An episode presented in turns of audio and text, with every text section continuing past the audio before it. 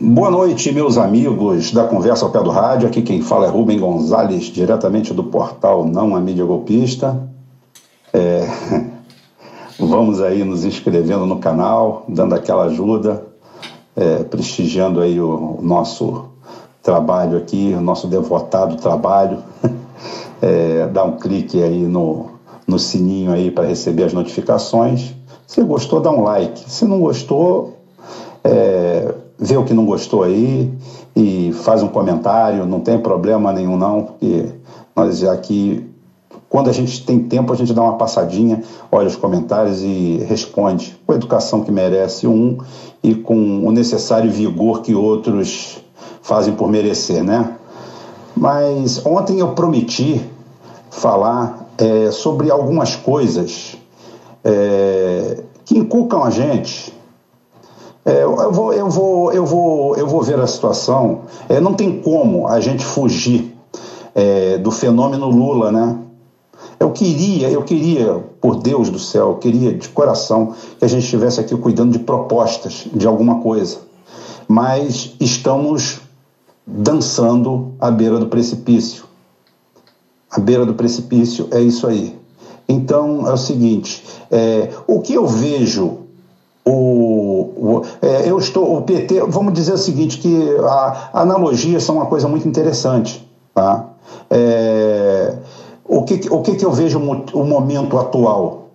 Quando chamam o Ciro é, de é, traidor, essa, essas loucuras desse, desse pessoal é, demente da militância do PT, não é do eleitor do Lula, não. O eleitor do Lula não tem nada a ver com isso até comprovadamente porque 98, 97% dos eleitores do Lula não são filiados ao PT, não, não fazem parte do PT. Então nós temos aí uma quantidade de 2, 3, 4% que militam nas redes aí, que é, é, vamos dizer assim, no, em valores globais eles são muito poucos, mas em valores absolutos eles são muitos. Nós estamos falando de 2 milhões de, de, de, militantes do partido e todos eles têm um nível de engajamento muito alto. É, e isso daí transparece uma, uma falsa realidade. Tipo que é, comum você ver um eleitor do Lula é, falando, na, usando o povo na primeira pessoa. Não, porque o povo, é, o povo não vai aceitar isso. Não, é, parece que pegaram procuração do povo. Ninguém foi lá perguntar ao povo o que, que ele quer, o que, que ele deixa de querer, não. É o que eles desejam. Eu não, eu não nego, eu não renego ah, é, alguns avanços que, que o Lula é, fez. Só que é o seguinte, né? É, esses avanços me lembram aquela, aquelas arquibancadas que existiam antes do Brizola no Sambódromo. Ah, antes do, antes do, do Brizola assumir, é, havia uma imoralidade no Rio de Janeiro que era seis meses entre montagem e desmontagem de da, das arquibancadas, que eram feitas em estrutura metálica, rolava um jabá, um dinheirão do caramba para as empresas. Ou seja, era fácil, elas eram removidas. Eram, levavam três meses montando, três meses desmontando. Só ficávamos seis meses sem aquelas arquibancadas. Veio o Brizola e fez o que deve ser feito: uma mudança. Mudança é aquilo ali, é fazer um sambódromo de concreto, ficar ali de forma perene, e acabou essa putaria. Foi isso que o PT fez. Ou deixou de fazer, né? O que, que o PT fez? O PT implementou mudanças à base de arquibancadas montadas com andaime. Ou seja, em um ano de governo, no primeiro ano, o Michel Temer destruiu todas as conquistas do PT. Por quê? Não eram feitas de concreto, não eram um sambódromo, não estavam ali arraigadas, prontas, definitivas daqui a 200, 300 anos o sambódromo continua ali. Não tem por que justificar a montagem, nem tem espaço para estruturas metálicas. Ou seja, aquilo ali foi erradicado. Isso que é erradicação. Erradicação é quando você faz mudança de base. Então, é o seguinte, tá certo, o pessoal assistiu o desfile em pé, veio o PT e criou as estruturas metálicas removíveis. Só que não fez o que deveria ter feito, que é fazer de concreto, de forma perene e manter aquilo ali. Então a, a, principal crítica vem daí. Por isso que o modelo do PT se exauriu. Por isso que eu não sou mais. Eu não, eu não voto mais no PT, eu não voto mais no Lula, porque esse modelo que eles têm hoje é exaurido, acabou. Acabou. Agora, é, a, principal, a principal pergunta que não quer calar dentro disso tudo tirando essa arrogância, essa empáfia dos petistas, que deveriam ter um pingo de humildade, estudar história recente, real política, para ver que no último processo eleitoral eles foram dizimados, foram varridos da prefeitura. E você continua o cara ouvindo o cara numa sandice, dizendo que ninguém pode com o PT, que o PT é povo, que o PT é isso, que o PT é aquilo. Aí ficam aí um, um, um áudio que eu vou fazer essa semana, um vídeo áudio que eu vou fazer essa semana, a gente na nossa conversa ao pé do rádio, vai ser é, desmistificar esses eleitores que não votam no PT, tipo o do Bolsonaro, por que, que eu vou chamar o eleitor do Bolsonaro de imbecil, de retardado, de canalha? Por quê? Ué, então quer dizer que quer dizer, o monopólio da verdade está comigo? Eu tenho que convencê-los de alguma forma, que o meu candidato é melhor, que propostas do Bolsonaro não estão com nada alguma, mas isso aí eu vou deixar para o segundo turno, não me interessa esse tipo de coisa. O que me interessa hoje é entender uma coisa chamada guerra híbrida. O que, que é a guerra híbrida? A guerra híbrida é a guerra do dinheiro e da inteligência e dos meios. Sem você usar armas, você não precisa de armas.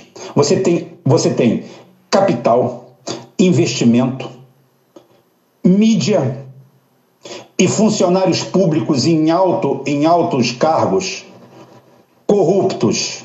A palavra certa é essa, corrupto. Porque quem mais se corrompe é quem menos precisa nesse país e até no mundo.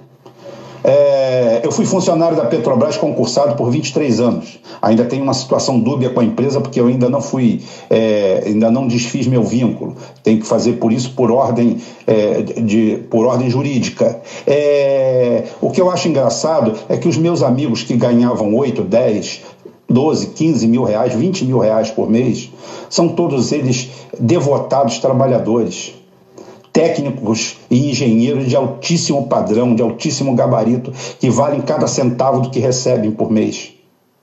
Tá? E, no entanto, quem praticou as roubalheiras são pessoas que o PT colocou eles como CEOs, gente com salários acima de 150 mil reais por mês gente que na, na divisão é, da repartição de lucros da empresa, da PLR, recebe verdadeiros absurdos. Foram esses que roubaram a empresa. Gente que teria condições de viver como, como nababo em qualquer lugar do mundo com seus salários. São esses os ladrões. E no serviço público não é diferente magistrados, altos funcionários, delegados, é, gente que tem uma condição é, financeira totalmente diferenciada da população, mantida pelo Estado, fazem parte desse conluio. Isso é a guerra híbrida. A guerra híbrida é o xadrez. É você tomar caminhos e soluções até pouco ortodoxas que vão te levar é, a sua, a seu, a seu intento final. Eu falo isso exatamente baseado em quê? Baseado em que é, o Lula, estranho, o PT diz que nós vivemos uma ditadura, né? uma puta de uma ditadura, que a mídia pode tudo, a justiça pode tudo, e que estão cercando a informação, cerceando a informação. E a gente vê uma coisa, um dado estranho, para se levantar a orelha. O Lula, quando começou esse processo do impeachment, de tudo isso aí, o Lula patinava entre 12% e 14% de aceitação. Ah, é, quem votaria no Lula? 12 a 14%. Ou seja, era uma carta assim totalmente fora do baralho para quem tinha o histórico que tinha. Aí a mídia, a imprensa, tudo isso aí começa um processo de cerceamento a ele que vai levando em direção a martirização. Realmente, excessos absurdos que doem aos olhos de todo mundo. Coisas que, que extrapolam o direito. Ele preso político? Não, ele não é preso político. Ele é preso dentro de um, um, uma sacanagem, um golpe, uma armação que, que tem no seu bojo políticos, juristas, é, altos funcionários, magistrados, toda essa turma. São esses que praticaram é, essa situação em cima do Lula, tá? que não configura preso político. Ele é preso de uma armação de políticos, dos quais todos eram seus colaboradores. Todos foram levados para ele por ministérios, para direção, para estatais, para tudo isso aí. Então ele é vítima disso aí tudo. Mas o mais importante é o seguinte: é que durante esse período estranhamente é, inquisitorial, tudo isso aí, o Lula é martirizado de uma forma pública e todos os institutos de pesquisa, todo o PIG, o Partido da Imprensa Golpista, toda a mídia é, tida e a vida como vendida, como inimiga do Lula, faz questão de enaltecer sempre o crescimento dele como intenção de voto. É tipo a coisa, por que é que você pega um paciente, é, leva para UTI, praticamente, clinicamente morto, que era o caso do Lula há três anos atrás, e recupera ele para três anos depois fuzilar ele em praça pública. Qual o interesse disso? A explicação disso é guerra híbrida. A guerra híbrida ela não usa é, os meios. Meu cachorro. o, o seguinte, não usa os meios normais, acadêmicos, cartesianos. Ela flui como água no subterrâneo, por onde estiver o caminho mais fácil e aonde os objetivos possam ser conquistados. Então, você para de repente tumultuar o processo e ter a continuidade de alguém, você tem que fazer desacreditar todo o sistema político, que é o que está sendo feito. O Lula hoje é o descrédito de todo o sistema político. Então, quando você nivela por baixo, você consegue eleger qualquer medíocre. Ah, isso faz parte da guerra híbrida. O Lula não vai ser candidato, mas ele vai permanecer ali, como ele está permanecendo, por vontade própria ou vontade de terceiros, fazendo diligentemente esse trabalho de destruição da política do quadro político. O político hoje é enxovalhado. Ninguém fala mal do, do juiz. Não existe juiz corrupto, não existe desembargador corrupto, não existe procurador corrupto, não existe magistrado corrupto. É, todos eles são bons, estão acima do bem e do mal. O único corrupto que existe nesse país é, é político. Você vê nos programas de humor, fazer piada, piadinha, apresentador, todo mundo que quer subir e quer mostrar alguma coisa, fala, não tá fácil, né? O país com esses políticos que nós temos. Parece que os políticos vêm de Marte, né?